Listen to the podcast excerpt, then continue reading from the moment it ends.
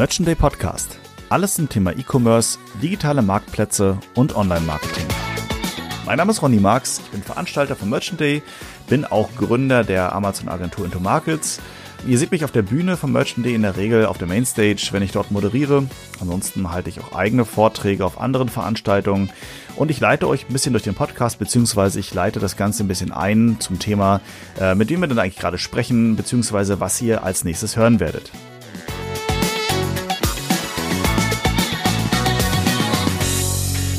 Willkommen beim neuen Merchant Day Podcast, bei der neuen Merchant Day Podcast Folge. Heute einmal, wenn ich das so sagen darf, fast schon ein Urgestein aus der Google SEO-Szene zu Gast, den Nils Dahnke, wo ich mich persönlich sehr freue. Ähm, Leute, die irgendwie im Bereich Google unterwegs sind und äh, dort optimieren oder auf Konferenzen ähm, sich neues Wissen aneignen wollen, dürften Nils wahrscheinlich ähm, in jedem Fall schon irgendwie kennen oder mal gehört haben, denn er hat auf verschiedenen Bühnen schon Vorträge gehalten. Wir waren ja schon zusammen auch beim, beim SEO Day äh, wo ich dann selber Speaker war und auch der Nils schon. Und äh, jedes Mal, was ich von ihm höre und lese, LinkedIn, super aktiver Typ. Ähm, super spannende Sachen und man kann eine ganze Menge lernen, also auch über das Thema Online-Marketing allgemein. Ich glaube, da hast du viele Erfahrungen aufgebaut und erstmal schon mal vielen Dank, Nils, dass du dir heute Zeit genommen hast. Ja, hallo Ronny. Äh, ich freue mich sehr, dass ich dabei sein kann. Es, äh, also ich bin so, dass ich sehr, sehr gerne das ganze Thema mache. Ich brenne für das Thema, muss ich schon sagen. Und von daher äh, klasse Möglichkeit hier im Podcast. Genau. Ja, absolut. Und äh, wenn ich mir nochmal so ein bisschen so ein, zwei Fakten zu dir mal so ähm, preisgeben kann, und das ist für mich immer so ein äh, ganz cool, so reißerische Zahlen klingt immer besonders gut, so, ne? Zehn Jahre, acht Jahre, du bist äh, bei SEO, äh, bei Heise, das warst du der erste SEO, hattest du mir auch erzählt. Genau. Äh, genau, also der erste Mensch, der bei heise.de, und heise.de dürfte man ja kennen, ähm, äh, ist ja schon lange, lange am Markt und auch super sichtbar bei Google. Ich bin selbst ganz oft drauf, wenn ich mir irgendwelche Tools runterladen will, Informationen runterladen möchte oder anzeigen möchte. Äh, zehn Jahre warst du bei Heise unterwegs und warst der erste Mensch, der dort irgendwie mit dem Thema Google-Optimierung zusammengekommen bist und hast es danach acht Jahre für einen Zeitungsverlag gemacht, richtig?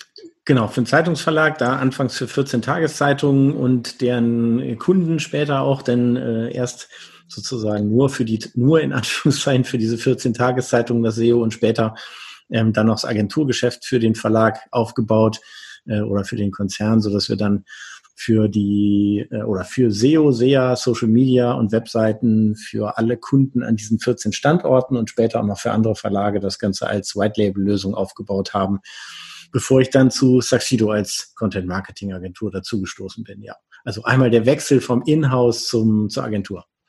Was ja normalerweise fast immer andersrum ist. Also so kenne ich das. Ne? Erst eine Agentur angefangen, dann spricht der Kunde an und sagt, hey, jetzt nicht Lust bei uns in-house zu arbeiten, dann gibt es meist noch ein bisschen mehr Taschengeld oben drauf und dann ähm, sind sich zwei relativ schnell einig.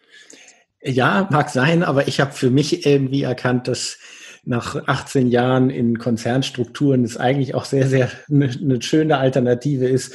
Und Geld ist dann eventuell nicht das entscheidende Maß, auch klingt jetzt vielleicht ein bisschen hochtrabend, aber ähm, wenn ich, wenn ich dadurch andere Möglichkeiten habe, ist das Ganze so, ähm, dass es vielleicht sich eben doch lohnt, darüber nachzudenken, nicht in-house zu sein. Es hat alles seine Vor- und Nachteile.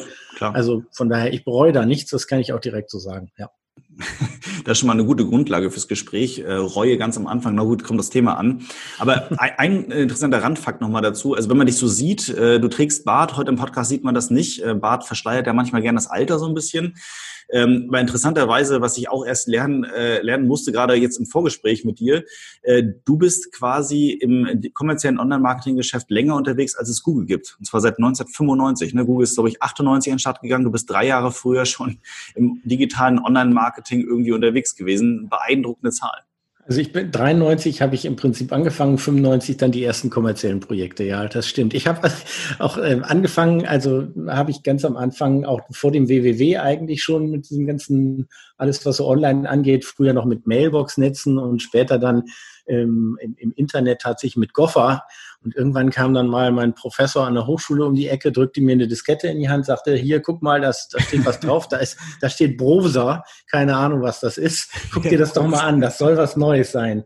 Und dann hatte ich tatsächlich eine Beta-Version von dem äh, NCSA Mosaik in der Hand äh, ja, so bin ich dann ins WWW gekommen. Geile Sache. Und du arbeitest immer noch mit dem Browser. Der hat sich irgendwie dann doch durchgesetzt zusammen mit dem Internet.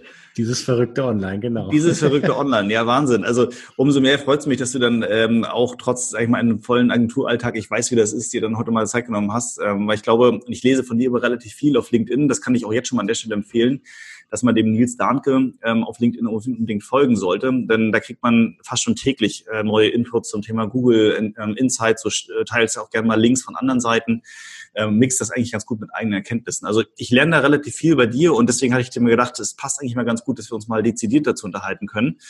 Ähm, wenn wir dann auch mal wieder ein Merchant Day machen dürfen, dann äh, würde ich dich natürlich auch gerne auf der, Begrü äh, auf der Bühne begrüßen dürfen, dass wir da auch mal ein paar Insights von dir äh, in visueller Form bekommen. Aber heute auf der Tonspur, denke ich mal, können wir über vieles reden.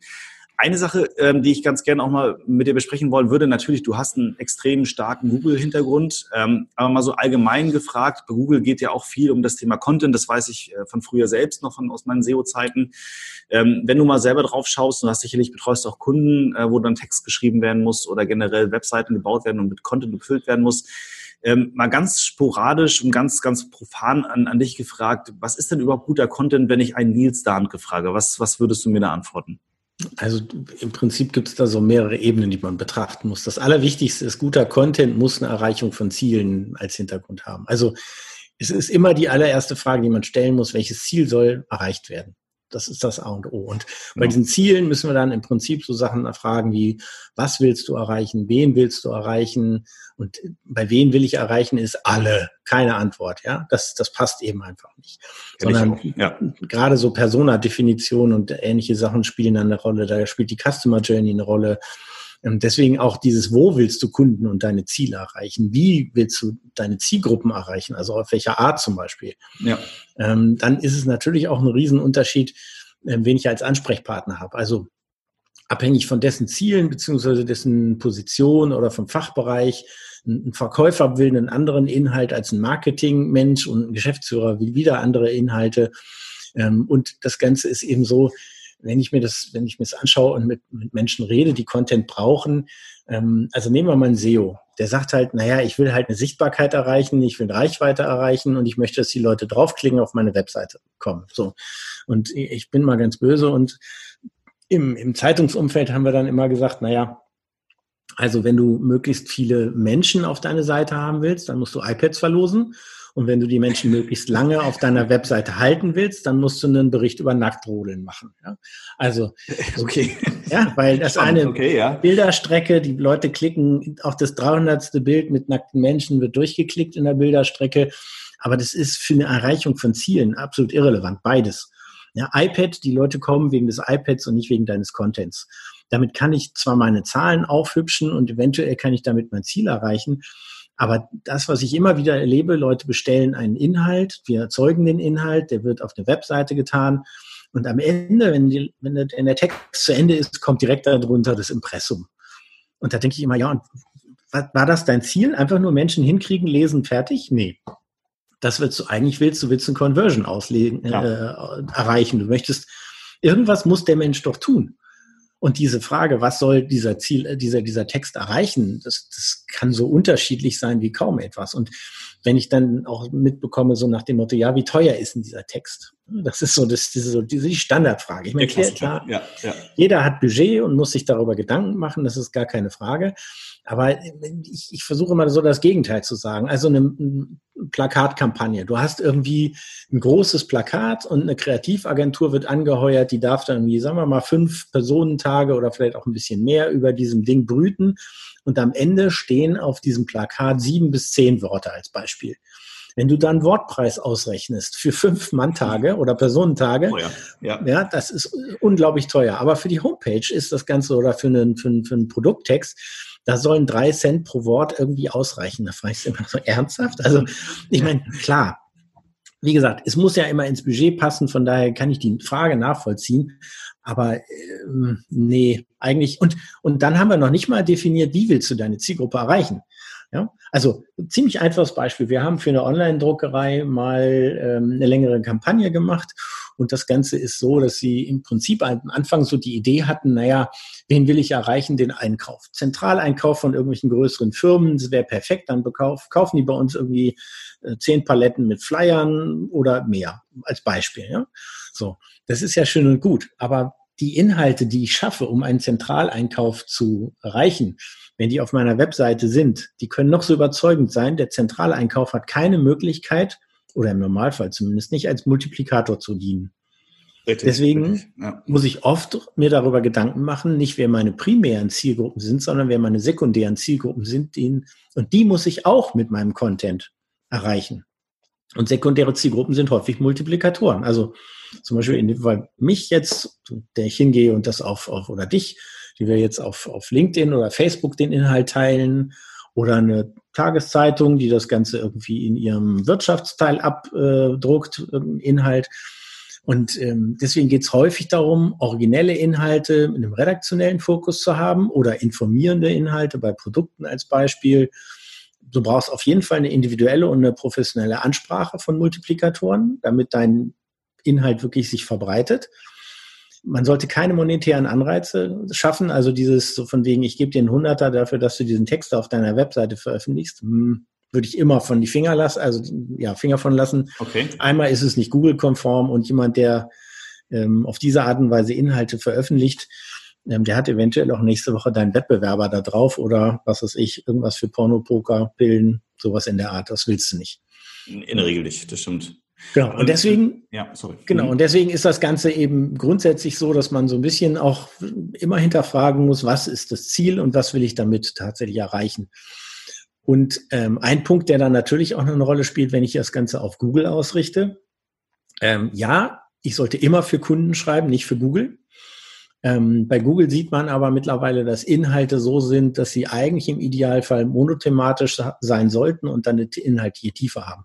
Das gilt sowohl für die Webseite selber, auf der du das veröffentlichst. Also eine Firma, sagen wir mal, die sich nur mit Lampen beschäftigt, ja, den traust du als Marke irgendwann das Ganze auch zu. Wenn das Ganze aber so ist, dass die neben Lampen noch zusätzlich irgendwie Rollatoren und Feuchttücher und Gartenbedarf herstellen oder anbieten, dann hast du da so eine Mischung, dass an der Stelle halt auch nicht klar ist, wofür bist du denn die Kernkompetenz und wo, wo kann man dir wirklich deine Expertise abnehmen. Und deswegen ist bei Content halt aus meiner Sicht ähm, neben diesem Thema, was heutzutage immer noch wichtig ist, es muss snackable sein ist es auch wichtig, an der Stelle klar zu sagen und sich abzugrenzen, was kann ich und was bin ich eben nicht. Okay, aber da hast du, du hast einen guten Punkt angesprochen. Also äh, natürlich, ich gebe dir recht, ähm, Zielgruppen sind erstmal entscheidend darüber. Ich schreibe ja einen Text nicht für die Suchmaschine, sondern äh, oder produziere Text nicht für, für irgendeinen Algorithmus, sondern in der Regel für die Leute, die es nachher auch wirklich lesen, also echte Menschen. Ähm, bei Amazon gibt es so eine, so eine schöne Grundlage, aber das gilt ja für Google genau das Gleiche. Wenn du nicht gefunden wirst, kannst du nichts verkaufen. Ja. Und das gilt ja sicherlich auch, wenn wir jetzt ähm, Content mal in Richtung Website betrachten. Ne? Jemand hat beispielsweise einen Online-Shop. Ähm, da heißt es ja immer, du musst einen Blog haben und da musst du möglichst einmal die Woche irgendwas Interessantes posten. Der Text sollte möglichst lang sein, sollte eine vernünftige Struktur haben, damit auch die Suchmaschine halbwegs greifen kann. So, wenn ich jetzt äh, nur einen hübschen Text schreibe und beispielsweise keine Überschriften integriere und äh, das auch nicht ein bisschen mixe mit Bildern und anderen Dingen, ähm, dann, dann mache ich es der Suchmaschine unglaublich schwer, mich gegenüber anderen Leuten in der Relevanz durchzusetzen. Oder würdest du das irgendwie anders sehen? Nein. also das Ganze ist so, ähm, grundsätzlich bin ich jemand, der, also ich habe vor ein paar Jahren das mal so auf einer Konferenz sehr deutlich gesagt, da habe ich gesagt, be the voice, not the echo. Also im Prinzip okay, geht es dabei darum, vorauszugehen und nicht nur alles nachzumachen, was deine Wettbewerber auch können. Wenn du wirklich so bist, dass du herausstechen willst aus dem Markt, musst du auch mal vorweggehen und Sachen anders aus, anders machen und einfach andere Sachen ausprobieren, die sonst so noch keiner gemacht hat. Das ist das eine. Das zweite ist, wenn du eine starke Marke sein willst, ähm, also wir haben zum Beispiel mal für jemanden gearbeitet oder für eine Firma gearbeitet, die stellt Hörgeräte her. Und ähm, wenn das Ganze so ist, dass du zum Beispiel einen Text hast für das Wort oder für das Wort Ohr oder die Suche nach Ohr, mhm. ja, ähm, dann ist das Ganze so, jemand, der nach Ohr sucht, das ist vielleicht jemand, der gerade einen Aufsatz dafür macht oder der will wissen, wie so ein Ohr schematisch aufgebaut ist. Äh, also damit, damit machst du keine Umsätze. Auf der anderen Seite gehört es, um diesen semantischen Themenraum abzudecken, da, dazu, dass du das bedienst. Und ähm, wenn jemand nach Ohr sucht, reden wir über einen lexikalischen Hintergrund. Also eine lexikalische Suche, was ist ein Ohr als Beispiel oder wie ist ein Ohr aufgebaut? Da braucht man keine 500 oder 1000 Worte, sondern es muss kurz und knapp sein, aber inhaltlich und fachlich richtig. Und damit ergänze ich meine anderen Inhalte und baue im Prinzip um meine Hauptcontent, mit dem ich mein Geld verdiene, drumherum Inhalte, die das Ganze stützen. Und deswegen, ja, du hast recht, gute Inhalte müssen super strukturiert sein und müssen so sein, dass sie den Menschen halt auch am Bildschirm halten. Gerade wenn ich überlege, dass wir am Bildschirm zwischen 20 und 30 Prozent langsamer lesen als auf Papier, genau, genau, dann müssen wir dem Auge des Menschen oder unseres Kunden einfach Halt geben. Und den haben wir bei einem reinen Fließtext nicht. Gerade wenn der Bildschirm sehr breit ist, ähm, verliert man sehr schnell den Halt. So, wenn man dann noch scrollt, dann sind so Sachen wie Zwischenüberschriften etc. ein super gutes Thema. Ähm, und von daher ist das tatsächlich so, dass man deswegen immer so ein bisschen, wie gesagt, ich habe ja eben schon mal gesagt, snackable. Es muss leicht und in so Häppchen verarbeitbar sein, so dass derjenige nicht überfordert wird, aber genauso gut auch sehen kann, okay, diesen Abschnitt kann ich genauso jetzt auch einfach mal überspringen, weil den Teil weiß ich schon. Okay, also ich, ich finde das Wort cool, snackable. Ähm, wir was schon mal jetzt schon mal gelernt. Das ist ein äh, schöner, schöner Titel für andere Dinge. Aber äh, gut. Ähm, okay, verstanden. Ähm, aber jetzt, wenn man jetzt mal so Richtung Google guckt, so, das mhm. heißt, äh, ich sehe es ja auch oftmals beispielsweise, du hast ja selber für Verlage gearbeitet. Ich glaube, da äh, brauche ich dir überhaupt gar nichts erzählen. Ein Journalist schreibt einfach anders, als ein ähm, SEO-Texter das tut. Ne? Diese klassischen, wo man sagt, ich bestelle hier tausend Worte, äh, das kostet mich X, du hast vorhin gesagt, drei Cent pro Wort, ähm, dann zahlt man seine 30 Euro da irgendwo und dann kriegt man halt einen SEO-Text zurück, der irgendwie eine Struktur hat. Äh, Zwischenüberschriften, die so ein bisschen Keyword-optimiert und sowas sind und fertig. Und wenn man davon ausgehen, wir haben jetzt beispielsweise mal einen so einen, so einen, so einen Content-Blog, wo es jetzt darum geht, äh, Tipp, fünf gute Tipps für besseren Content. Mhm. So, da, da schreibt jetzt ein, ein, ein, ein, Journalist, der keine Ahnung von SEO hat, dem das auch scheißegal ist, der vielleicht das sogar ablehnt. Der schreibt einen Text und es schreibt jetzt jemand, ähm, meinetwegen einer wie du oder wie ich, die so ein bisschen äh, Suchmaschinen verstanden haben und strukturieren den Text jetzt ein bisschen besser. In, inhaltlich ist es ähnlich ähm, dann ist es doch eigentlich so, dass der Journalist wahrscheinlich seine Zielgruppe viel besser versteht, aber jemand wie einer wie wir sozusagen, der so einen technischen Hintergrund noch hat und ein bisschen weiß, wie eine Suchmaschine tickt, die besseren Chancen hat, bei Google Content zu platzieren, der auch dann wirklich ranken kann. Oder würdest du das anders sehen? Mm, also das Ganze ist so, Journalisten, ähm, die verstehen ihr Handwerk einfach hervorragend, die können, können toll schreiben, das ist richtig. Genau. Ähm, wenn wir mit Kunden arbeiten, ist es häufig so, dass wir einen etwas anderen Weg gehen. Ähm, und zwar ist das Ganze so, dass wir als Saxido darauf spezialisiert sind, ähm, zu den ähm, zu den Produkten und den Themen des Kunden entsprechende Autoren zu akquirieren. So, weil du kannst einen guten Journalisten haben, der toll schreiben kann. Ja. Und der schreibt, wenn, wenn du den fest anstellen würdest, super, alles toll, du kannst jederzeit auf ihn zurückgreifen. Kannst du machen. Jetzt kommt mein Aber. Wenn ich heute eine Anfrage kriege von jemandem, wie pflanze ich Blumenzwiebeln von der und der Sorte zum richtigen Zeitpunkt, dann geht der Journalist hin, der recherchiert, das kann er auch toll, das hat er wirklich gelernt, er schreibt dir einen schönen Text und fertig. So, wunderbar. Und zwei Tage später kommt jemand und sagt, ich brauche mal eben für meinen Online-Shop tausend Texte zum, zum Thema Hochregallager. oder ja. Flugfeldsicherung, ja, Flug- ja, ja. oder Flugvorfeldsicherung. So. Und dann fängt er an zu recherchieren. Und spätestens bei diesen zwei Themen wirst du am Text später merken, okay, der Typ hat keine Ahnung.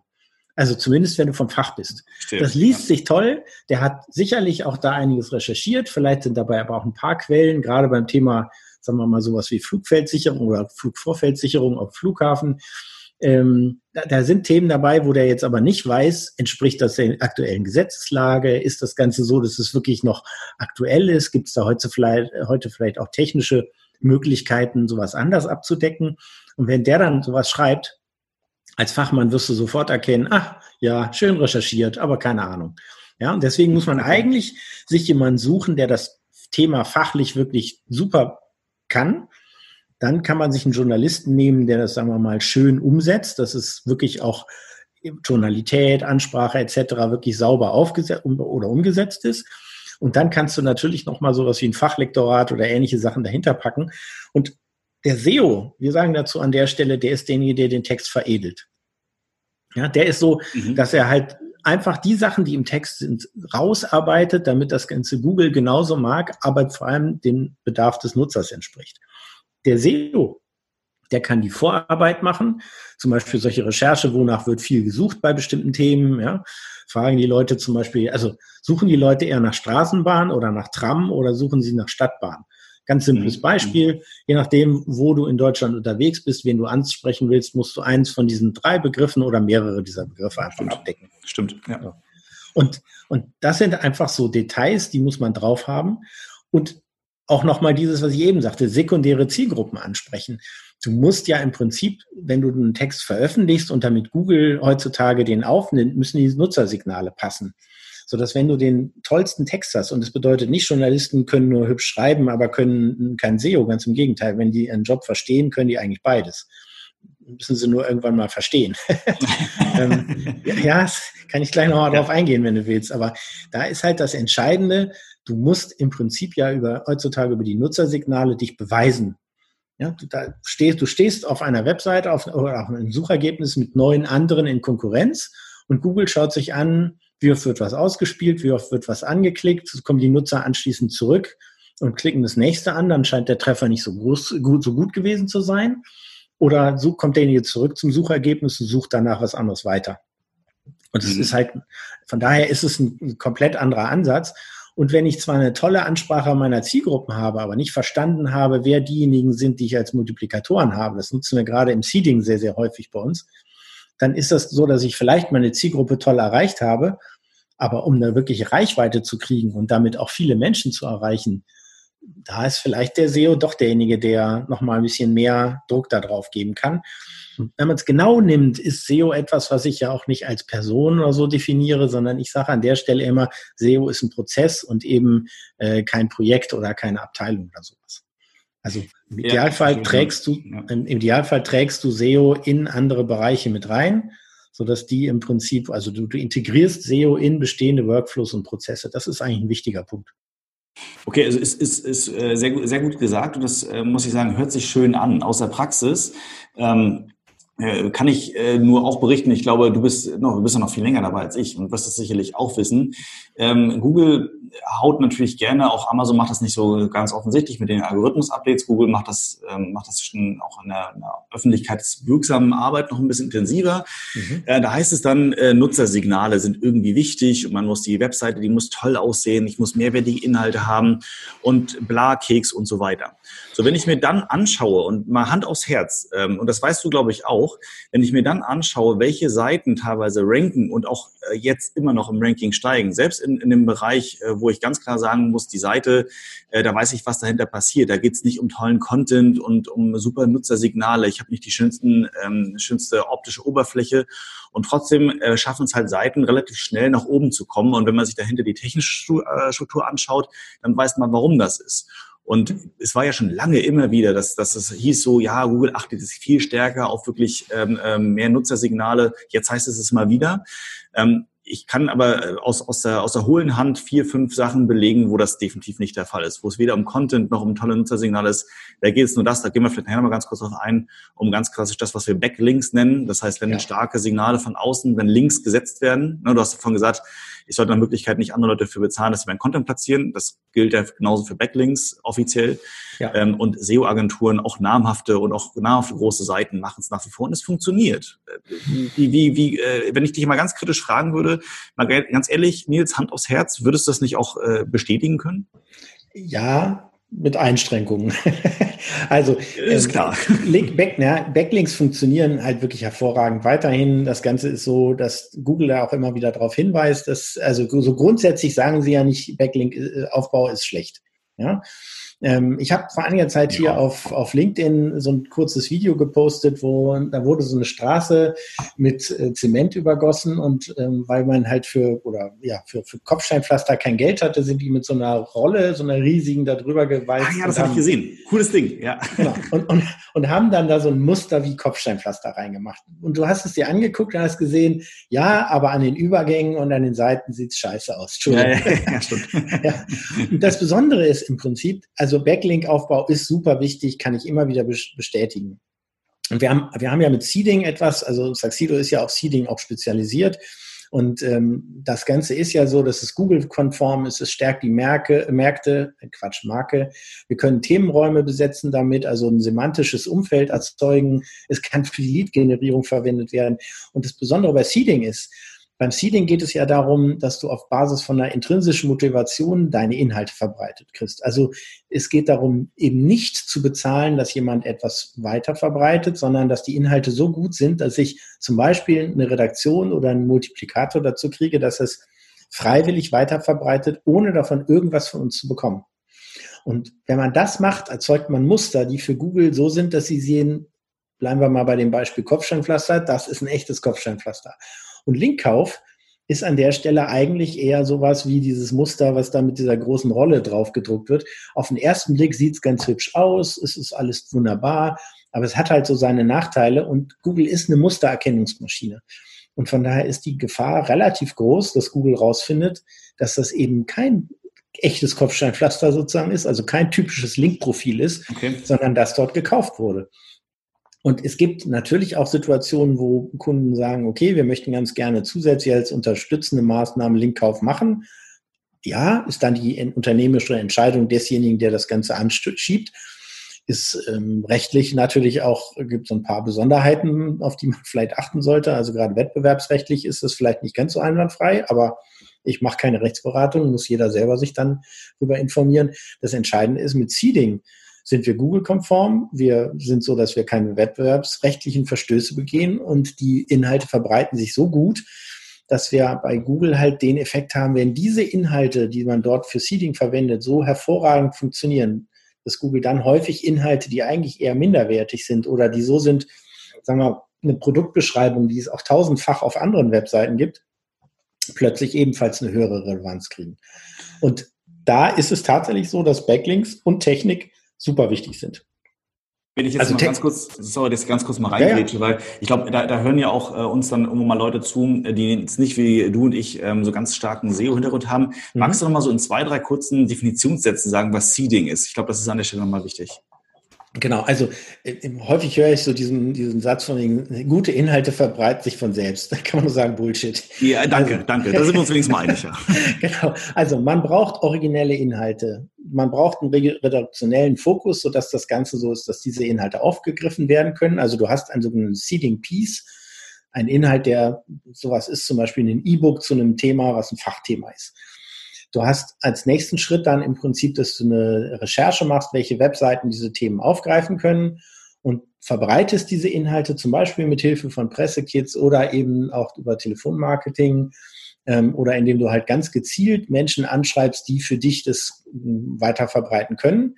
Und man lehnt jegliche kommerziellen Anreize, also keine Monetarisierung, also keine, keine finanziellen Anreize, keine Gutscheine, sonst irgendwas äh, bietet man an für eine Verlinkung, und auch nicht so diese Nummer von wegen, der Neffe von meinem Nachbarn hat einen tollen Text geschrieben und es wäre super, wenn ihr den aufnehmen würdet oder äh, ähnlich oder dieser Linktausch und dieser ganze Kram, das ist alles Käse. Sondern es muss wirklich so sein, wenn ich zum Beispiel etwas gemacht habe über Produktfotografie, wo ich erkläre als E-Book, wie man Produkte perfekt ins Licht, ins richtige Licht setzt, dann gibt es eben einfach Menschen, die das so toll finden, dein E-Book, dass sie es freiwillig verbreiten und denen brauchst du auch kein Geld geben. Und wenn die von deinem, von deinem E-Book so überzeugt sind, dass sie diese Info weitertragen, dann erreichst du damit eben auch viel, viel mehr, weil die dann zum Beispiel in irgendwelchen Foren oder wenn die irgendwo mit Freunden drüber reden, dann halt solche Links auch mal weitergeben. Und das ist im Prinzip, worum es dabei bei Seeding gibt. Im Gegensatz zu Linkkauf, dem klassischen, wo man halt einfach hingeht und sagt, pass auf, hier hast du x Euro, platziere mal den Link da in deinem vorhandenen Text oder ich schreibe dir einen Text, mache einen Gastartikel, mache einen Link rein das sind Sachen, die sind so, dass sie halt gegen, die, die sind nicht Google-konform, die sind so, dass man sie, oder man muss sie, diese Links so entwerten, dass sie für SEO eigentlich nicht mehr ganz so viel brauchen. Das ist in jedem Fall die Theorie, ne? aber nochmal, die Praxis ja. zeigt ja ganz klar, also auch gerade in meinem klar. Umfeld, Amazon-Agentur, wenn man sich einfach nur anschaut, dass bei, bei Google mal eingibt und guckt, äh, wer dazu rankt, da gibt es eine Handvoll von Agenturen, die auch mhm. da ganz klar sagen, ne, die haben entsprechenderweise einen gewissen Trust und sollten ihn haben bei Google. Ähm, da schießen dann aber auch gerne mal Seiten nach vorne, wo man auch als, als SEO-Laie relativ schnell erkennt, okay, das hat mit Agentur hier gerade gar nichts zu tun. Und wenn man dann noch ein bisschen Know-how darüber hat, wie man Seiten analysiert, dann sieht ja. man, da passiert ist. So, ne? Ja, und ja, also Linkkauf ist auch nicht grundsätzlich eine Sache, die, die alles kaputt macht. Nicht, dass der falsche Eindruck da entsteht. Wenn man weiß, wie man es macht, kann man das auch gut machen und kann man auch über Linkkauf sehr, sehr viel erreichen.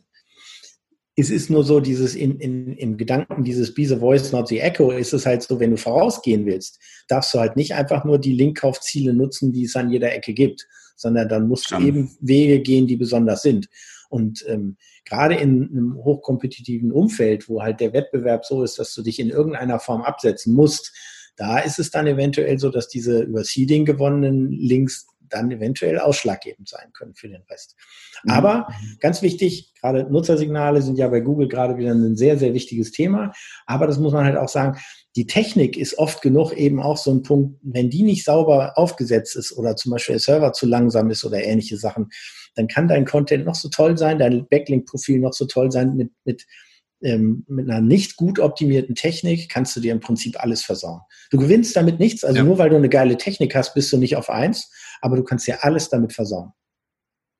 Ja, hast du, hast du schön zusammengefasst. Also das kann ich zumindest an der Stelle bestätigen. Ein Nutzersignal ist ja online, du hast langsamer Server gesagt.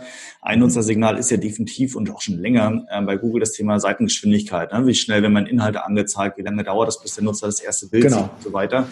Ähm, und das bringt mich so ein bisschen auf die, auf die Frage, du hast es ja eben immer schon wieder mal angesprochen, Nutzersignale sind jetzt irgendwie ähm, der neue heiße Scheiß bei Google, irgendwie der neue alte heiße Scheiß. Ähm, aber jetzt mal irgendwie anscheinend ehrlich und wirklich so, dass Google da was dran arbeitet. Aber wenn ich dich jetzt mal unter uns beiden Klosterschwestern frage, so, äh, ist, ist jetzt wirklich, wie intelligent ist ein Google-Algorithmus? Ist da wirklich was dran, wo du sagst, klar, du bist Agenturmensch und du verkaufst das nach draußen. Und hier hören auch Leute zu, auch alles okay. Ähm, aber möchtest du auch ehrlich mal sagen, wie du glaubst, Google intelligent einschätzen zu können? Also kurz auf eine Frage, wie intelligent ist Google wirklich? Wie intelligent ist der Algorithmus dahinter? Ähm, da muss man differenzieren wieder. Das Ganze ist so, dass du schauen musst, ob wir jetzt äh, zum Beispiel solche äh, sowas wie die Bildersuche hast oder die News-Suche. Gerade die News-Suche ist so, dass sie wirklich saudumm ist.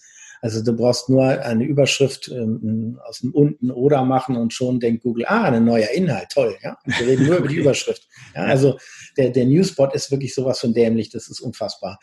Ähm, aber wenn wir jetzt über die organische Suche einfach mal reden, da ist das Ganze so, Google ist halt eine super gute Mustererkennungsmaschine, das Thema Semantik zeigt Google eigentlich regelmäßig, dass sie es noch nicht so wirklich verstanden haben und dass man im Bereich von Semantik auch sehr, sehr viel fuschen kann und ähm, Signale faken kann noch. Absolut. Ähm, bei den Nutzersignalen ist es interessanterweise so, dass Google immer wieder behauptet hat, dass die gar nicht so eine große Rolle spielt. Wir haben, wen es interessiert, ein White Paper rausgebracht äh, zu diesem Thema. Können wir vielleicht in den Show Notes verlinken. Gerne, ja. Ähm, da zeigen wir unter anderem auf, dass sie in Gerichtsunterlagen, die sie der ähm, Federal Trust Commission in den USA oder FDA heißt sie, glaube ich, oder so, ähm, wo sie Unterlagen vorlegen mussten, was tatsächlich an Nutzersignalen, was da verwertet wird. Und da zeigen sie halt sehr schön, dass das, was nach außen kommuniziert wird, häufig nicht mit dem übereinstimmt, was dahinter im Hintergrund passiert. Also okay. da muss man immer noch mal differenzieren zwischen was sagt Google und was ist so, dass es wirklich funktioniert. Ja, also bitte wirklich da noch mal drauf achten. Ähm, aber grundsätzlich ist das Ganze so, Google ist schon verdammt gut und wie gesagt, tolle Mustererkennung und äh, Mustererkennen bedeutet Nutzersignale und Nutzersignale ähm, ist halt so eine Sache, die lassen sich nach, die lassen sich faken man muss da vorsichtig sein. Auch da kann man definitiv was machen. Ähm, aber im Prinzip mit jedem Update, was es von Google gibt, kann das Ganze eben auch wieder auf irgendwelchen anderen Signalen stärker basieren. Ähm, wenn du wirklich nachhaltiges SEO machst, würde ich sagen, ähm, achte darauf, nicht irgendwas faken zu wollen und da rein Geld zu stecken, sondern mach doch einfach was, was deine Kunden glücklich macht und was dadurch wirklich auch nach außen als Signal funktioniert. Aber ich gebe dir recht, ähm, zwischen dem, was wir predigen und dem, was tatsächlich noch draußen funktioniert, ist teilweise ein ziemlich erschreckender Unterschied. Und ich sehe auch immer wieder so wirklich grützige SEO-Texte, die irgendwo auf Seiten eingebaut sind, die ja, kein Mensch ja. freiwillig liest, wo du ganz genau Absolut. genau weißt, die sind da nur eingebaut worden, um sie Google irgendwie unterzuschieben. Deswegen, wie, wie intelligent ist Google? Wenn es um das Erkennen von Mustern geht, ist Google verdammt gut. Wenn es um Semantik geht, wird es schon schwieriger. Ja, und ansonsten gibt es einfach so viele Dinge, wo, wo man nachhelfen kann. Ähm, aber das, das möchte ich hier nicht zu, zu weit offen ausführen. ja, das, das, das, das müssen wir dann, das muss man mal, glaube ich, mit dir nach einer Konferenz, wenn man dir ein Bier ausgibt, ähm, glaube ich, kannst du da mehr drüber sagen als über den öffentlichen Kanal. Das ist auch mehr als nachvollziehbar. Aber wenn du, äh, du hast jetzt ganz viel über das Thema Nutzersignale gesprochen. Wenn du mal so kurz und knapp deine Top drei Nutzersignale ähm, äh, hier preisgeben möchtest, was, worauf würdest du am ehesten achten? Was teilst du deinen Kunden mit? Also das allererste, was ich mir immer anschaue, ist die CTR in, in äh, den Webmaster Tools, also in, also in der Search-Konsole. Klickrate. Klickrate, muss man dazu sagen. Genau. Also ich, ich, suche auf, ich, suche etwas und klicke dann auf ein Suchergebnis, das ist dann die CTR, die Klickrate. Ne? Also im Prinzip hast du bei in der, in der Search-Konsole hast du die Einblendungen, also wie oft zu welchem Begriff wurdest du einge, äh, eingeblendet mit, deinem, mit deiner Webseite und wie oft wurdest du geklickt. Und das Verhältnis genau. von Einblendungen zu Klicks, das ist die Klickrate, also die CTR. Genau. Und im Prinzip sieht man bei vielen Sachen an der Stelle schon ganz, ganz genau, wo das größte Problem ist. Und im Prinzip siehst du an der Stelle auch die Informationen, die dir Google Analytics nicht gibt. Denn in Google Analytics siehst du das Verhalten der Nutzer auf deiner Seite und da siehst du natürlich sowas wie kurze Verweilzeit und Absprungrate. Aber das, was du in, in äh, der Search-Konsole siehst mit der CTR, ist vor allem die Information, wo denkt Google, dass du relevant bist, aber wo, aber gleichzeitig belohnen ist die Nutzer nicht. Ja, wenn du also eine Überschrift hast, die heißt einfach nur wir, hatten wir tatsächlich bei jemandem, stand okay. einfach nur als wir als Seitentitel. Du kannst, der Inhalt deiner Seite kann toll sein und Google sagt, guck mal hier, da kannst du alles darüber erfahren, was die Firma XY an Spezialgeräten herstellt. Aber wenn der Titel nur wir ist, dann klicken die Leute da nicht drauf, weil wir überzeugt dich nicht. Und das ist eben das, was ich vorhin meinte, mit dem, äh, wenn Journalisten das erkennen würden, könnten sie sehr gute SEOs sein. Es gibt ein uraltes Beispiel von Henry Nunn, ähm, Spiegelstern, einer von beiden, weiß ich nicht mehr genau, Chefredakteur. Der hat damals, schon ewig her, deswegen bitte, das ist nicht chauvinistisch gemeint, das Beispiel. Er hat gesagt, du als Redakteur sitzt auf der Zeitung, im Wohn äh, auf, der, auf dem Sofa im Wohnzimmer und liest deine Zeitschrift oder Zeitung. Deine Frau ist in der Küche und kocht gerade. Und dann rufst du in die Küche ihr die Überschrift zu und dann muss deine Frau an der Stelle sagen, okay, das ist so spannend, da komme ich zu meinem Gatten ins Wohnzimmer. Ja? Wie gesagt, nicht mehr zeitgemäß, aber wir lassen es jetzt mal so. Ja, okay, alles klar. Suchergebnis, ein Treffer in einem Suchergebnis, das ist genau das Gleiche. Wenn er, denn, wenn er so geschrieben ist vom Journalisten, dass die Leute an der Stelle in ihrem Suchergebnis erkennen, okay, das Ding kann mein Problem lösen, das weckt ein bisschen Neugier, das verspricht mir, dass ich der, die richtige Antwort habe auf das, was derjenige da gesucht hat, dann klicken die Leute da drauf. Und wenn die Überschrift noch nicht ausgereicht hat und man hat noch gewisse Zweifel und man kennt die Marke nicht, dann hat man unten drunter mit der Meta-Description eine zweite Möglichkeit, um zu sagen, okay, und deswegen musst du eigentlich kommen.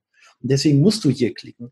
Und in dem Moment, wo die CTR schlecht ist, ist es fast immer so, dass der Seitentitel und die Meta-Description nicht überzeugen können und nicht zu dem, zu der Nutzerintention passt, also zu dem, was der Nutzer eigentlich als Suche oder für seine eigene Suchintention definiert hatte. Und eine okay. hohe Rücksprungrate und eine kurze Verweilzeit auf einem Inhalt, der lang ist, ist häufig ein Zeichen dafür, dass die Erwartungen des Nutzers auf der Zielseite nicht erfüllt, äh, erfüllt wurden. Ja? okay, das wenn, heißt, wenn ich etwas gesucht habe auf Google und mhm. ähm, ich klicke dann das Suchergebnis an, also angenommen der Titel, also die, die der das Snippet sagt man ja auch im, im Google-Kontext, genau. das hat mir, das hat mich angesprochen, ich klicke da irgendwie drauf und dann noch an der Seite und äh, würde beispielsweise sagen, oh nee, das ist irgendwie doch das Falsche oder die Seite lädt zu langsam und springt dann wieder ab und gehe zurück zu Google. Das meinst du damit, ne? Genau, genau. Und mhm. dann vielleicht und klickt dann halt, wie gesagt, normalerweise ja das nächste Ergebnis an, weil das erste hat mich nicht befriedigt. Also relativ einfaches Beispiel du hast ein Gerät, äh, einen, einen Laden für, sagen wir mal, Brillen oder Hörgeräte, völlig egal, und du schreibst jetzt, das kostet eine Gleitsichtbrille. Dann, jemand hat in Google-Suchen sind immer problemgetrieben. Ich schreibe also, was kostet eine Gleitsichtbrille? Dort steht dann, das kostet eine Seite, äh, eine Such, eine, eine Gleitsichtbrille, steht im, im Snippet oben als Titel drin. Nutzer klickt drauf und auf der Zielseite steht nur, kommen Sie in, in unseren Laden, dann ja, verraten wir Ihnen was. Ja ja, dann weißt du ganz genau, die Überschrift war geil, du hast eine hohe Klickrate, aber dadurch, dass die Rücksprung, der Rücksprung zu Google so schnell passiert und der direkt das nächste Ergebnis anklickt, kann Google sehr schnell anhand der Messdaten wissen, alles klar, der Klick war toll, aber der Inhalt war scheiße. Und dazu brauche ich ja wahrscheinlich auch keinen Analytics-Snippet auf meiner Seite haben. Ne? Also das heißt, nee. das kriegt Google auch so über eine Session-ID oder irgendwas mit. Ja, ja, genau. Also Google merkt halt, wie schnell du, wie schnell ein Nutzer zurückkommt und dann im Prinzip das nächste sich anschaut. Genau. Dafür müssen die okay. keine Daten aus Google Analytics mit, mit anderen Webdaten verbinden. Richtig. Okay, okay, genau. Aber jetzt, jetzt hattest du ja vorhin schon ähm, auch mal gut übergeleitet zu dem Thema, Google ist jetzt eine gute Suchmaschine, um Muster zu erkennen. Semantisch hast du mhm. gesagt, da gibt es noch Schwächen. Ähm, auch was so Thema ähm, alte, ähm, alte Strukturen angeht, Backlinks, ne, nach wie vor, auch wenn das momentan nicht gern von Google gesehen wird, es funktioniert noch und so weiter und so fort. Ähm, es, es gibt mal Vorteile und Nachteile von Google. So, aber es gibt ja Google nicht als einzige Suchmaschine. Es gibt ja auch andere Suchmaschinen. Ähm, und vor allen Dingen, äh, ich rede jetzt nicht weniger über, über Yahoo oder Bing, weil die sind, glaube ich, auch speziell jetzt in, in Deutschland oder in, in, Europa und auch in Amerika, gut, da ist wahrscheinlich Bing noch ein bisschen stärker, aber ähm, immer aus diesem Kontext eine klassische Textsuchmaschine für Informationen. Wenn man da mal rausgeht und äh, mal auf das Thema Amazon schaut, dann wird ja auch gerne immer mal wieder so ähm, zumindest behauptet, Amazon sei die bessere Produktsuchmaschine im Vergleich zu Google. Und wenn man sich mit Google-Mitarbeitern unterhält, dann kriegt man mit, dass die zumindest beim Thema Amazon nervös werden oder zumindest halt auch nicht völlig gelassen sind, sagen wir es mal so. Äh, wenn du mal so Google und Amazon vergleichst, siehst du in Amazon ein, eine Gefahr für Google oder eine starke Konkurrenz oder würdest du sagen, alles Bullshit, äh, das ist nur ein Trend, setzt sich nicht durch? Also aus technischer Sicht würde ich sagen, ist zum Beispiel das Thema Suchmaschinenoptimierung in Amazon so, dass es ungefähr von der Vergleichbarkeit wie vor fünf bis sieben Jahren, dass die, die SEO bei, bei Google war. Also von daher ja. ist es schon noch so, dass ich sagen würde, ähm, das, das, da ist Google deutlich weiter voraus und, und da ist Google die bessere Suchmaschine. Rein jetzt von der Bewertung einer Suchmaschine. Aber die, eigentlich muss die Frage anders lauten, nämlich wo suchen deine Kunden oder meine Kunden? Ja? Und da geht's halt darum, man muss Nutzerströmen folgen. Also wir müssen dahin, wo die Kunden sind. Das ist das Entscheidende. Und das bedeutet heutzutage YouTube statt Fernsehen, eine Webseite statt eines Flyers, Social Media und nicht Zeitung. Das stimmt nicht immer, aber in den meisten ja. Fällen ist es heutzutage einfach so. Und deswegen geht es eigentlich darum, wo ich zu welchem Zeitpunkt innerhalb der Customer Journey eventuell eine Zielgruppe vor meinem Wettbewerber erreichen kann. Wenn jemand bereits weiß, er braucht das Produkt XY, dann geht er eventuell bei dieser Produktsuche zu Amazon. Und da ist Amazon einfach viel, viel besser.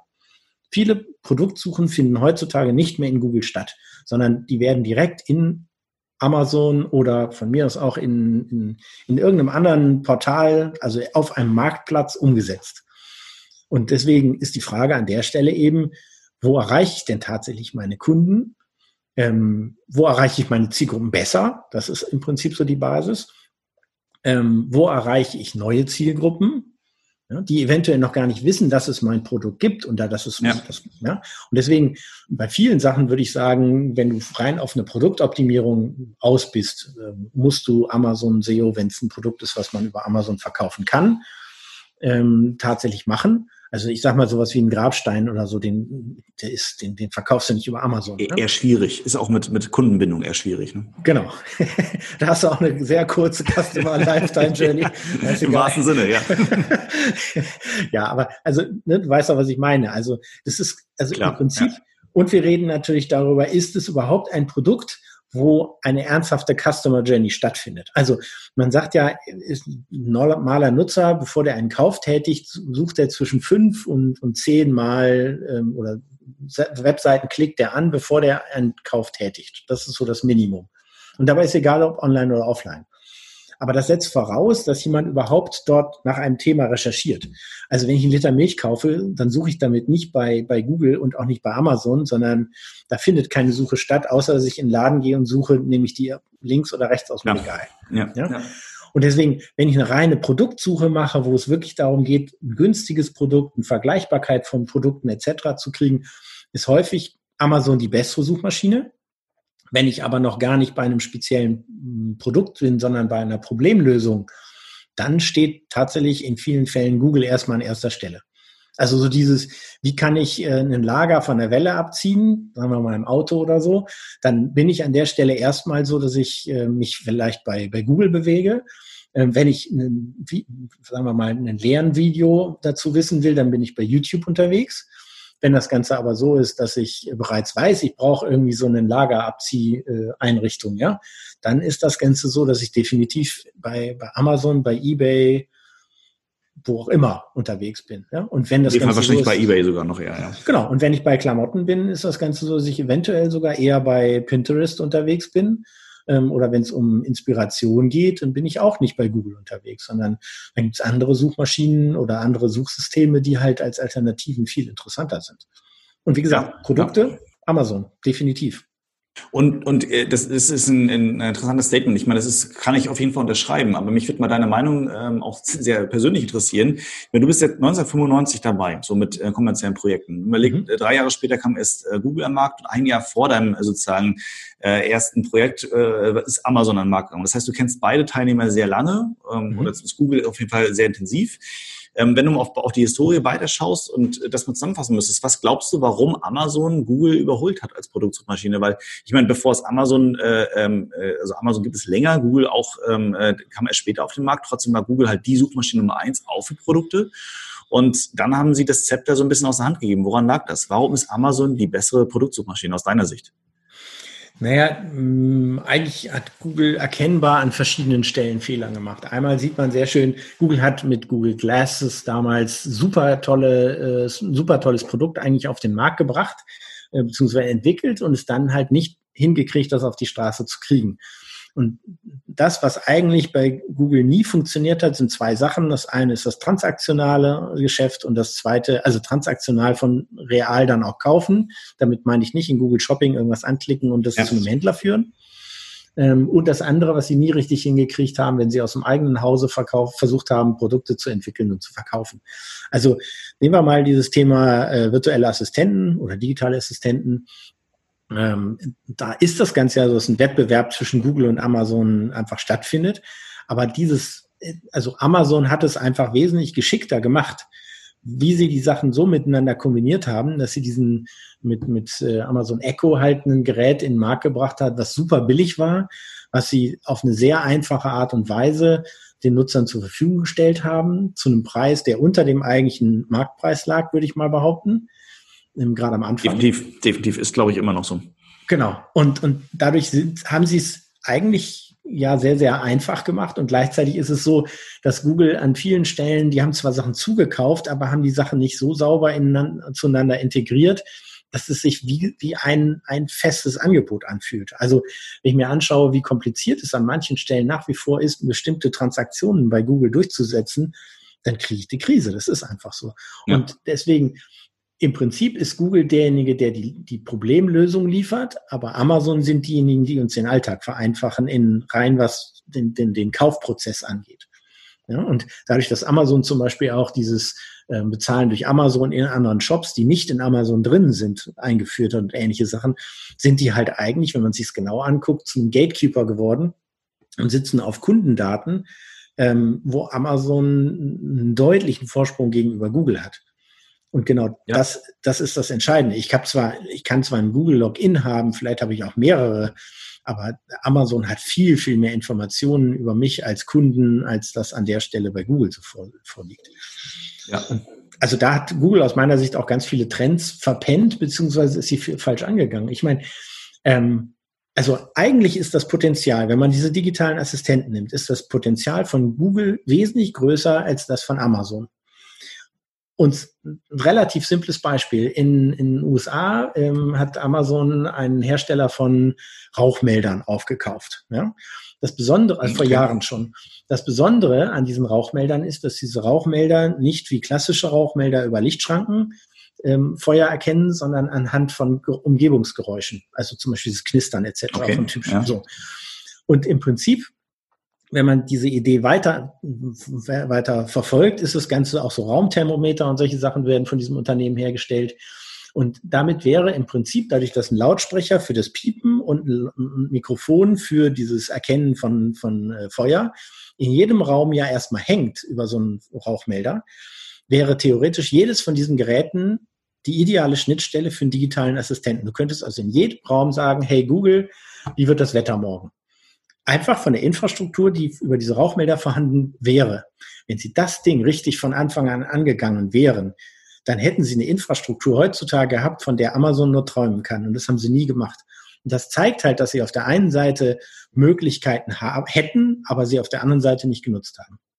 Glaubst du, dass, ähm, wenn du schon so tief gerade drin steckst, dass, äh, dass das, das Schlachtfeld für Google verloren ist, wenn du das von die, den fachlichen Terminus äh, transaktionale Suchen angesprochen? Also das heißt, wenn wir dann nicht irgendwie produktnah suche, ne, um das mal zu vereinfachen, Produkt suchen, mhm. ähm, äh, dann da ist Amazon führend, ähm, auch nach deiner Aussage ja. Äh, glaubst du, das dreht sich nochmal irgendwann oder glaubst du, Google muss dieses Zepter dauerhaft aus der Hand geben und auch lassen? Also ich weiß nicht, also man muss sagen, Google hat extrem viel, also oder Alphabet ist ja die Firma dahinter, ähm, die haben e, extrem viel Geld und sich kann sowas, kann sich immer wieder extrem wenden, das Blatt. Also ich meine, Amazon steht im, an vielen Stellen im Moment auch sehr in der Kritik für das, wie sie, wie sie so im Moment vorgehen. Die Frage ist halt, ob dort tatsächlich mal durch Zukäufe ähm, Google tatsächlich nochmal massiv gewinnen kann. Aber im Moment sehe ich vor allem, dass Amazon an der Eins steht, in Zukunft wahrscheinlich Facebook bei Transaktionalen an der Zwei stehen wird und danach erst äh, Google kommen wird. Und ich glaube, so schnell ändert sich das nicht. Also ähm, dadurch, dass Facebook mit Shopping-Integration sowohl in Facebook als auch Instagram gerade gestartet ist, haben die schon eine ganze Reihe von, von Möglichkeiten, wo, wo Google einfach hinterherläuft. Und genau das ist das. Die sind halt, dadurch, dass Google die soziale Komponente fehlt, sind die aus dem aus diesem, aus diesem Bereich im Prinzip des Alltags von den Menschen an vielen Stellen verschwunden. Und Amazon wird halt durch solche Sachen wie Sprachsuche, wie Amazon Echo, wie äh, Fire TV, sind die viel stärker in unseren Alltag integriert. Auch dadurch, dass so, so ja, Angebote wie Spotify da drin ähm, integriert sind. Und das sind Sachen, die hat Google an der Stelle nicht. Google baut zwar neue Sachen hinterher, so wie diese Podcast-Verzeichnis von Google. Und ja, die Google-Suche ist so, dass sie an vielen Stellen nach wie vor immer noch extrem dominiert. Aber ich glaube, so schnell wird sich das nicht ändern. Ich glaube, Google kann mit viel Geld Märkte wieder zurückkriegen, aber für die nächsten, ich sag mal, mindestens fünf Jahre sehe ich nicht, dass Google dort nochmal auch nur ansatzweise an Amazon rankommt. Nein. Super, super spannend, auch was du meinst, dass ähm, äh, Facebook tatsächlich, die, die siehst du langfristig auf, auf Platz zwei im, im Shopping-Bereich. Das wäre nämlich auch so mal ein perfekter Übergang so zu einer meiner letzten Fragen an dich jetzt gewesen, wo du so ein bisschen den Onlinehandel der Zukunft dann auch siehst. Ähm, ist, ist das wirklich so, dass du Facebook als, als Shopping-Kanal siehst? Weil für mich gilt immer so, ich bin jetzt auch nur ein Amazon-Nerd, deswegen kann ich über Facebook gerade fachlich gar nicht so viel sagen. Aber äh, meine Grundlage war immer, okay, Social ist Social, der klassische Spruch, ne? Ähm, Schuster bleibt bei deinen Leisten. Mhm. Ich bin auf Facebook nicht, um zu, äh, zu shoppen und zu kaufen. Auf Amazon, das ist eine Conversion-Maschine, da gebe ich meine Sachen ein. Äh, wenn ich Informationen brauche und suche, dann suche ich auf Google. Und auf Facebook bin ich eben, um meine Bilder zu teilen, mit Freunden mich zu unterhalten, vielleicht auch sogar in Gruppen aktiv aber beim besten Willen nicht, um meine täglichen Einkäufe zu machen oder wirklich größere Geldausgaben zu tätigen und dann auf Facebook einzukaufen. Siehst du, dass tatsächlich Facebook in Zukunft im E-Commerce viel stärker auch ähm, äh, zu beobachten äh, wäre? Also Facebook als Unternehmen, ne? also Facebook, Insta, ja, klar, WhatsApp, ne? diese ganzen Sachen. Also das Entscheidende dafür ist, wie einfach sie es dem Kunden machen zu kaufen. Wie simpel wird die Transaktion? Also ich meine, bei Amazon ist das Ganze so, dadurch, dass ähm, du diese, diesen One-Click-Shopping hast, im Prinzip du klickst drauf und kannst direkt kaufen, ist es super simpel, deine Daten sind genau. hinterlegt, genau. du hast keinen keinen Stress. Ja? Und im Prinzip ist es ja häufig so, wenn ich mich selber auch beobachte, sowohl in Social Media, also sowohl in, in Facebook als auch in Instagram, man sieht zum Beispiel mal irgendwelche Klamotten bei den Leuten oder man sieht ein Produkt oder was auch immer. Wenn das geschickt gemacht ist und ich kann direkt in der App selber sagen, okay, das möchte ich oder diesen Wein, den, der verführt mich so ein bisschen mit Bildern, das ist ja Instagram. Und ja. die Bilder sprechen mich an und diese, ja, jetzt kostet da die Kiste Wein x Euro und ich brauche nur sagen, kaufen und habe eben nicht diesen klassischen Bestellprozess mit Login-Daten suchen für diesen äh, Online-Shop und habe ich die jetzt im Passwortmanager oder habe ich die irgendwo aufgeschrieben? Passwort ist falsch, nochmal per E-Mail anfordern. Das ist alles so ein Rotz, den will man nicht.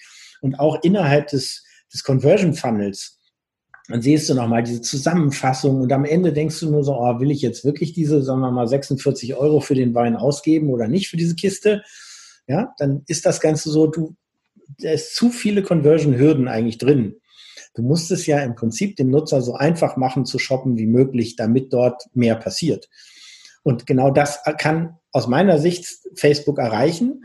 Und ich gehe davon aus, ehrlich gesagt, dass sie mit der Lösung, die sie da bieten, ähm, so ähnlich wie wir halt den Facebook-Pixel oder wie wir einen, einen, einen Like-Button irgendwie eine Webseite integrieren, irgendwann halt das auch kommen wird, dass sie im Prinzip so einen Angriff gegen Shopify oder so machen, wo sie halt einfach durch eine Minimalintegration das, was sie sowieso schon als Infrastruktur für Facebook selber oder für Instagram haben, jeden, der ein Login dafür hat, einfach dadurch, dass er ein Login hat, ein Shopping-System anbietet, sodass der Kunde direkt kaufen kann. Und das wird eine Gefahr für den Händler, weil der Händler nicht mehr die, äh, unter Umständen nicht mehr an die ähm, Adressdaten des Kunden darf. Also das ist diese Gatekeeper-Funktion, die ich da angesprochen hatte. Und da glaube ich, dass Facebook extrem viel Geld daran stecken wird, das auszubauen. Also super spannend, super spannend. Also habe ich es zum Teil auch wirklich noch gar nicht betrachtet, aber dann wären wir ja tatsächlich im Social Media Bereich.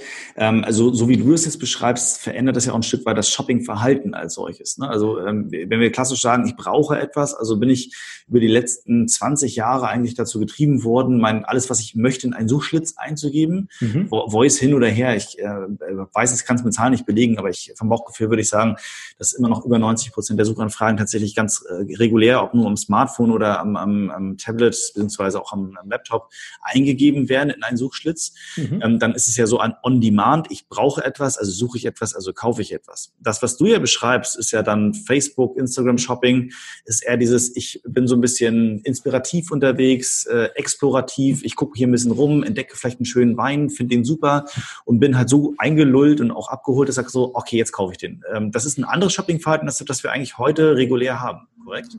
Ja, und ähm, gleichzeitig dadurch, dass über, über Facebook Pixel und ähnliche Integrationen Facebook halt an vielen Stellen ja auch mitkriegt, was dein Nutzer- und Suchverhalten ist. Wenn ich gestern irgendwie gesucht habe, Urlaub in Dänemark als Beispiel, und ich dann morgen irgendwie einen Urlaub in Dubai angeboten gekriegt habe, passt das nicht so wirklich, ja. Stimmt, Wenn ja. das Ganze aber so ist, dass ich in der normalen, im normalen Facebook-Stream einfach so durchscrolle, wie viele Anzeigen sind denn so, dass Sie dadurch, dass Sie im Prinzip auf meine Historie zurückgreifen, die sich in den letzten Tagen einfach hatte, und zwar geräteübergreifend durch den Login, kann der erkennen, ach, der hat gestern Abend beim Fernsehen gucken, sich nach Dänemark reisen und Ausschau gehalten. Wieso biete ich dem denn heute Morgen während der Arbeit nicht genauso das an, wenn er da durch sein berufliches Facebook durchscrollt und biete ihm an, übrigens eine Dänemark-Reise für 15 Prozent weniger oder den Katalog zu schicken oder so, einfach hier klicken. Ich muss nicht meine Daten eingeben, sondern du kriegst eine Maske, da steht nur noch, hier sind fertig deine ganzen Daten eingetragen, stimmen die Daten und du kannst Ja klicken und fertig.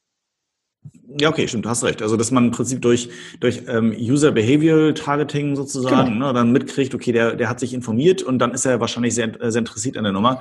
Ähm, da stoßen wir nur, ähm, vielleicht das an der Stelle abschließend nochmal, ähm, natürlich auch so ein bisschen auf, auf Rechtsprobleme, Geschichten, die wir dann hier in Deutschland speziell mit der E-Privacy-Verordnung, also DSGVO als, als nochmal Verschärfung sozusagen haben.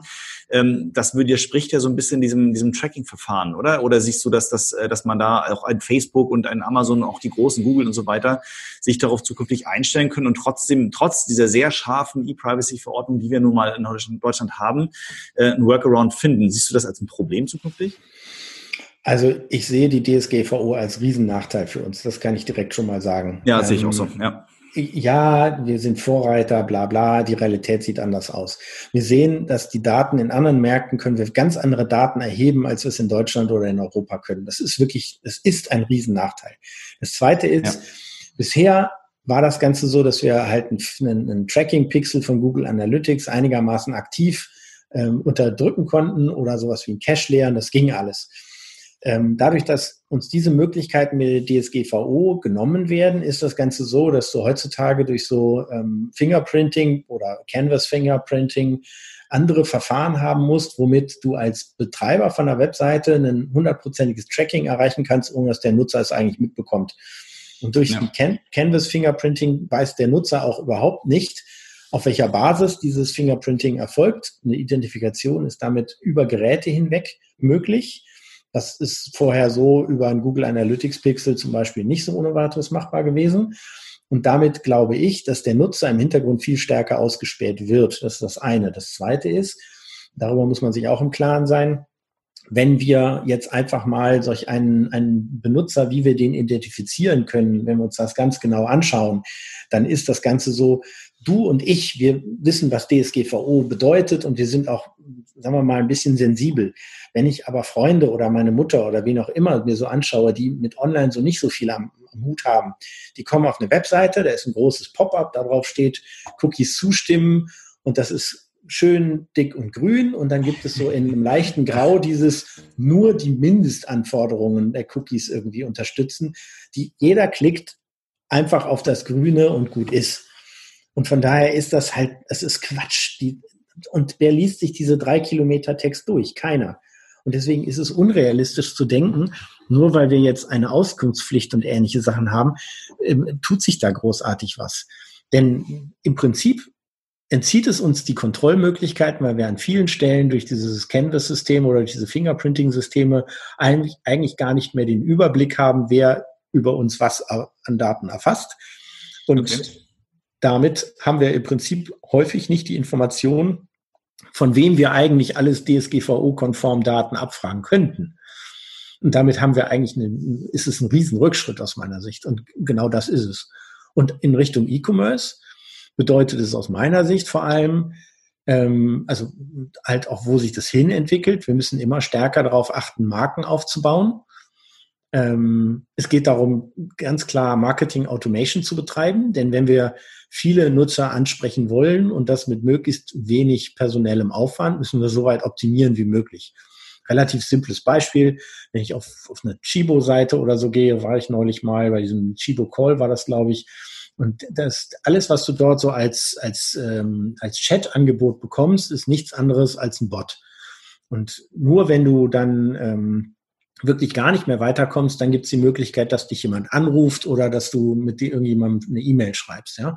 Aber auch die E-Mails, das kennen wir, da, da guckt häufig keiner mehr drauf, sondern sobald einigermaßen das so passt von der Automation, kriegst du eine Standardantwort mit einer zeitlichen Verzögerung genau. zurück, damit keiner merkt, dass es automatisiert ist. Ähm, und das Ganze ist so, dass nur wenn das wieder auch als Antwort nicht gereicht hat und du beim zweiten oder dritten Mal nachfragen, dann kriegst du wirklich mal einen Menschen dran. Und diese Kombination künstliche Intelligenz, Marketing, Automation, Datenschutz, die ist aus, an der Stelle etwas, die ein Zwang ist bei uns und die gleichzeitig so ist, dass, dass das der Bereich eigentlich ist, wo sich die Spreu vom Weizen trennt und wo man halt ähm, einfach schauen muss, ähm, wie, wie das sauber so zum eigenen Unternehmen auch zusammenpasst. Aber ich glaube, das wird auch am Ende darüber entscheiden, einmal, welche Marketingdaten du hast und ob dieses Beschriebene mit dem Social, Social Commerce tatsächlich so stattfindet ähm, oder nicht. Also ich glaube, okay, ja. das Entscheidende wird sein, wenn du genügend Daten hast und auf Basis von dieser, diesen Metadaten, die man erfasst und auswertet, darauf einen Prozess für Marketing Automation aufsetzt, ähm, und je genauer deine Datenmodelle sind, desto individualisierter kann deine Ansprache sein und desto besser kannst du die Leute auch auf anderen Kanälen ansprechen. Wow, kann ich erstmal nur sagen. Also wir sind, wir sind von, von gutem Content über Marketing Automation gekommen. Also Nils, da kann man nochmal ohne, ohne Zweifel einfach sagen, aus dir sprechen ein Vierteljahrhundert Online-Marketing-Erfahrung. Das meine ich sogar vorteilhaft und positiv. Also äh, wirklich grandios. Also ähm, ich selber habe da jetzt auch schon nebenbei nochmal ein, zwei Stichpunkte aufgeschrieben, wo ich selber nochmal äh, vielleicht hier und da nochmal ein bisschen tiefer recherchieren muss, weil ich gemerkt habe, äh, wenn man sich zu stark auf ein Silo, äh, fachliches Silo konzentriert, ver verliert man so ein bisschen den Blick für ein paar andere Sachen. Also ich, ich danke dir auf jeden Fall schon mal für, für die ganzen Insights. Und ich glaube, wenn es nur ums, uns beide gehen würde und wir äh, vielleicht auch hier nebeneinander sitzen könnten und nicht das über virtuell machen müssten, könnten wir wahrscheinlich noch sehr viel länger über das Thema reden. Ähm, insofern an der Stelle ähm, super herzlichen Dank, Nils, für, für, für deine Zeit, für die ganzen Informationen. Ich glaube, da konnte jetzt irgendwie jeder, der irgendwie zuhört, aus egal welchem fachlichen Bereich, was mitnehmen. Vielen Dank erstmal an dich. Sehr gerne. Also ich hoffe mal auch, ja, mir auch, unbedingt. Und ich hoffe natürlich auch, dass wir beim nächsten Merchant Day, da dann hoffentlich ähm, am 6. Mai 2021, äh, 2021, 2000, noch hoffentlich nicht, 2021, ähm, tatsächlich dann dich auf der Bühne mal erleben dürfen, ähm, weil ich glaube, ähm, du bist jemand, der viel zu erzählen hat im positiven Sinne und ich glaube, von dem man generell viel lernen kann. Ähm, also, wie gesagt, nochmals danke. Und äh, an der Stelle, ich schließe das Ganze immer nochmal ab mit einem kleinen Quiz, kann man sagen. Äh, das ist logischerweise auch nicht vorbereitet, damit es möglichst spontan ist. äh, da sind so ein paar Sachen dabei, die ich gerne mal aus dir rauskitzeln wollen würde. Ähm, es ist eine Entweder-Oder-Situation und ich würde dich bitten, dass du da einfach so schnell wie möglich auch spontan reagierst, egal was du jetzt gerade auf dem Schirm hast ähm, dass du da nochmal ganz kurz deine, ähm, deine Insights, deine, deine, deine Nils Dahnke persönlich sozusagen mhm. mitteilen kannst. Okay, erste Frage machst du ja sehr einfach. Amazon oder Google? Google. Oh, hat er doch ein bisschen gedauert. Okay, sehr gut. Wir kriegen dich noch zum Thema Amazon. Sehr gut. Ähm, TikTok oder Snapchat? Keins. Du musst dich entscheiden. Okay. Ähm, TikTok. Sehr gut. Mensch oder Maschine? Mensch. Das ging schnell. Weltbekannt oder Underdog? Underdog. Geld oder Liebe? Liebe. Selbstverständlich. Das ist das Geile. Also ich, ich mache dann nach, nach 20 Folgen oder so äh, ähm, Interviews mit Merchant Day Podcast, mache ich dann nochmal einen Querschnitt. Äh, witzigerweise antworten fast immer alle das Gleiche. Kennst, kennst, du, meinen, kennst du meinen Vortrag zum Thema Dating? Nee, tatsächlich nicht. Nee, den, den kenne ich nicht. Okay. Da können wir dann nochmal drüber reden. Ich habe, ähm, als ich äh, nach meiner Trennung von meiner Frau damals irgendwie neu gesucht habe, habe ich Dating versucht und war so, dass ich gedacht habe, boah, das ist mir zu zeitaufwendig und zu nervig und habe deswegen äh, einen Automatisierungsprozess mit einem eigenen Bot dahinter gestellt. Das äh, zeige ich in diesem Vortrag so ein bisschen. Es ist sehr spannend. Aber okay, ich bleibe bei Liebe. Dann danke für, für die ehrlichen Worte. Das prädestiniert dich schon mal sehr auf jeden Fall. Da können wir vielleicht mal eine zweite Podcast-Folge zu machen. Also vielleicht bot-automatisierte Dating-Apps. Ich meine, äh, da sind wir gar nicht so weit weg mit Tinder und Co. Aber ich glaube, das ist nochmal eine, eine separate Folge, die wir da gerne nochmal in Angriff nehmen können. Nils, besten Dank nochmal an dich ähm, für deine ganze Zeit, für deine Insights. Ähm, ich wünsche dir persönlich natürlich, aber auch beruflich alles gut und vor allen Dingen in der heutigen Zeit und generell viel Gesundheit. Danke, Ronny. Vielen Dank, dass ich die Zeit hatte oder die Zeit nehmen konnte hier, um, um so viele Leute einfach für dieses Thema ähm, zu begeistern, hoffe ich. Denn ich glaube, das, was man gemerkt hat, ich brenne wirklich für dieses Thema und es, das, das ist halt wirklich so mein Ding. Ja. Das merkt man. Jetzt mach's gut. Alles klar. Ronny, Dankeschön. Ciao.